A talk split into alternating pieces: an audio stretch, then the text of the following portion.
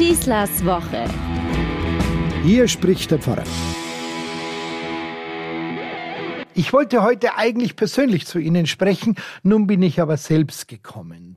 So öffnete einmal Heinz Erhard einen Vortragsabend. Wenn dieser Komiker auf der Bühne stand, dann war er im wahrsten Sinne des Wortes voll da, leibhaftig. Hoffentlich denke ich mir nicht selten vor Gottesdienst oder hier am Mikrofon bin auch ich jetzt da, körperlich und beseelt, lebhaft und leidenschaftlich. Von der Leibhaftigkeit redet die Kirche an diesem Hochfest der Aufnahme Mariens der Seele und dem Leibe nach in den Himmel. Maria ist also nicht als Seelenfünkchen, sondern mit Leib und Seele gut bei Gott angekommen.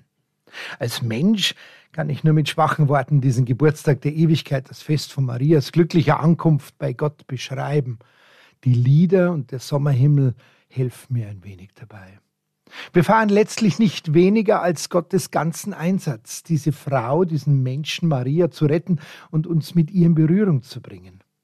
Ach, wenn doch nur etwas von ihrem schön schweren Leben und Glauben auf uns abfärbte, von ihrer Reaktionsschnelligkeit im richtigen Moment Ja zu sagen und von ihrer Fähigkeit zur Selbstvergessenheit. Was mich am meisten an diesem Fest begeistert, dieses Sommerostern verbietet einfach alle Leibfeindlichkeit.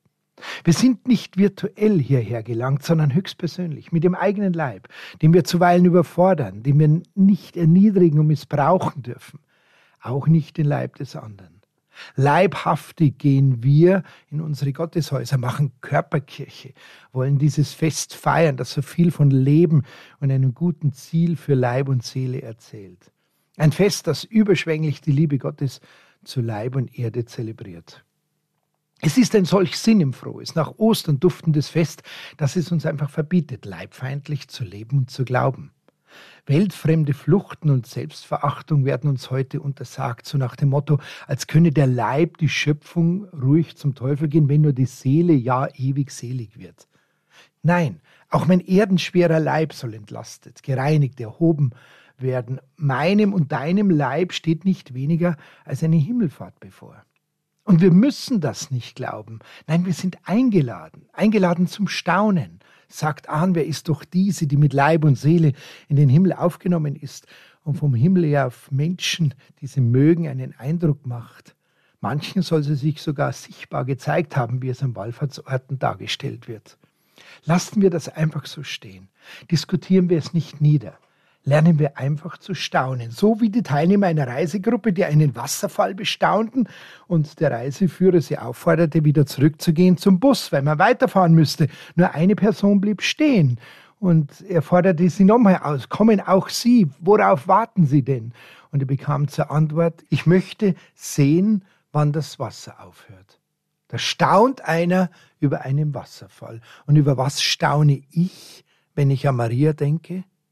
Ich staune über sie, die in der Nähe Gottes lebt, die Ostern schon jetzt auskosten darf und das Licht vom Ostermorgen uns allen zeigt. Sie, die eine, die das Unmögliche zu Wege und Gott zur Welt brachte, sucht Begegnung mit uns. Sie ist nicht verduftet. Darum segnen wir heute die Kräuter und lassen den Duft des Lebens, die Heilkraft der Schöpfung, das Parfüm der Auferstehung alle riechen. Sie, die Gott so stimmhafte Resonanz gab, will uns ein wenig anrühren, damit auch wir ihr mit Leib und Seele Resonanz geben und nach ihm, dem Leben in Christus, riechen. Sie, diese Frau Maria, erscheint und hofft, dass wir ganz vor ihm erscheinen, mit Leib und Seele, nicht nur körperlich, halbherzig oder pflichtgemäß. Nein, Maria Himmelfahrt müssen wir nicht glauben. Das Dogma bittet um Glauben.